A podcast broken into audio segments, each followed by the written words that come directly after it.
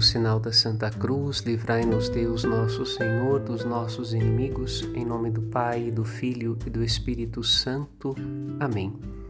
Jesus anuncia a chegada do reino de Deus. O profeta Joel falava deste dia como um dia tremendo, dia com a força de uma tempestade. O povo do Antigo Testamento deveria estar preparado para este dia com orações e práticas penitenciais, para que Deus os visitasse em sua misericórdia. Jesus vem na misericórdia para aqueles que encontram nele o dedo divino que cura e liberta.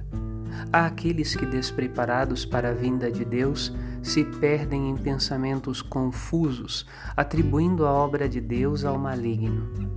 Se é pelos frutos que se conhece a árvore, Basta ver os frutos do caminho de Cristo para compreender o dia em que o Pai Celestial quis plantar a árvore da vida na plenitude dos tempos no coração da história humana. Padre Rodolfo